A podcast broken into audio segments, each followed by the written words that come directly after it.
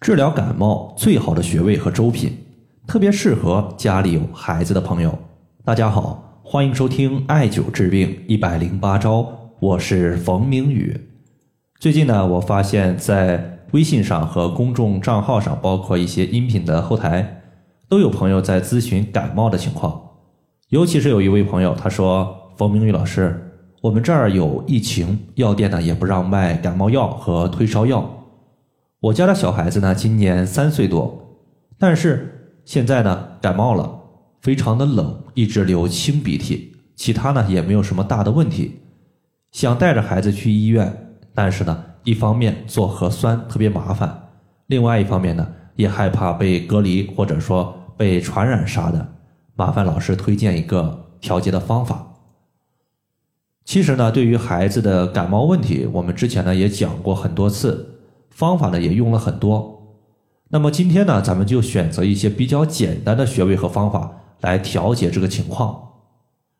大家要记住，不要让如何去找穴位成为一件麻烦的事情。对于穴位而言呢，无论你找的精准与否，我们先做起来再说。从孩子的表现上来看呢，以寒凉的症状为主，比如说流清鼻涕、怕冷。它其实就是典型的寒症，这类问题呢，我们是以解表发汗作为主要的调节手段。具体的调节方法呢，我们说两个方法很简单，成年人呢也是可以用的。首先，咱们先说穴位，在这里呢，我推荐两个穴位，一个叫做大椎穴，另外一个叫做曲池穴。大椎穴它是扶阳气的重要穴位，因为大椎穴呢隶属于督脉。而督脉统摄人体一身之阳气，所以呢，位于督脉的大椎穴可以扶阳气、散寒邪。在这里之所以选择大椎，还因为大椎穴特别容易被找到。当我们低头的时候，在脖子后方的颈椎上面，可以摸到一个高高凸起的骨头，尤其是小孩子，这个凸起的骨头是特别明显的。这个高骨下方，它的骨头缝里边，其实就是大椎穴的所在。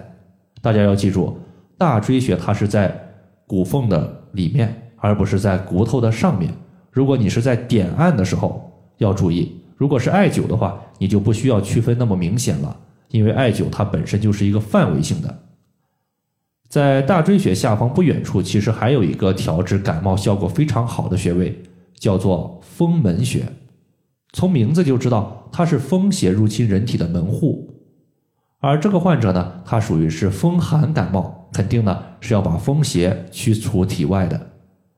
找到大椎穴之后呢，我们往下推两个脊柱椎体，就是风门穴。这个脊柱椎体它其实呢就是一个高骨一个凹陷，一个高骨一个凹陷，大家记住就行了。如果你感觉风门穴不容易找到的朋友，可以呢先找到大椎。然后呢，从大椎穴往下三横指左右，差不多呢，也就是风门穴所在的位置了，可能不一定精准。同时呢，还有一个穴位叫做曲池穴。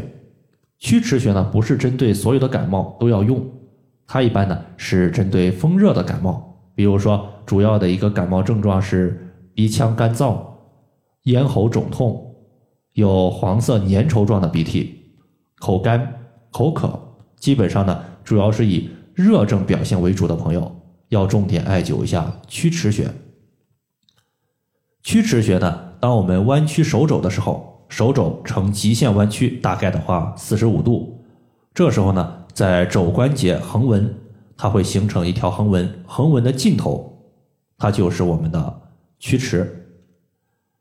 第二个方法呢，咱们用一些食疗，就是取适量的连须葱白。生姜和红糖直接煎服就可以了。这个方子呢，成年人很多朋友都知道，但是你会发现，有些朋友他用了之后，明明患者他就是风寒感冒，但就是效果不理想。其实呢，它的主要原因可能和你的一个煎药的时间方法有关系。比如说，在上面我们讲了，风寒感冒它需要用解表类的药物和方法。而解表类的药物，如果你煮的时间过长，它的药效就减弱了，甚至呢就没有了。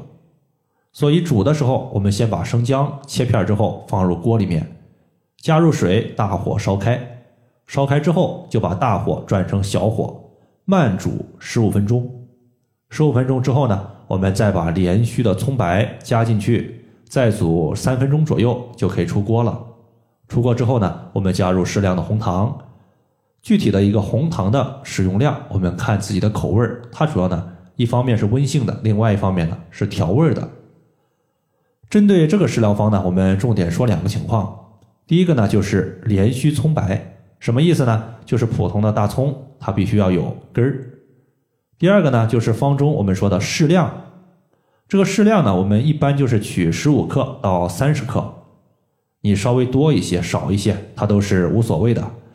因为这个方子里边所用到的食材，你像葱、生姜、红糖，它本身就是我们经常拿来做饭的一些材料，本身呢，它就是药食两用的，既可以当做药物，也可以当做食物。对于它的用量，其实并没有特别严格的一个限制，大家呢放心用就行了。好了，以上的话就是我们今天针对感冒所用到的穴位和粥品，就和大家呢分享这么多。如果大家还有所不明白的，可以关注我的公众账号“冯明宇艾灸”，姓冯的冯，名字的名，下雨的雨。感谢大家的收听，我们下期节目再见。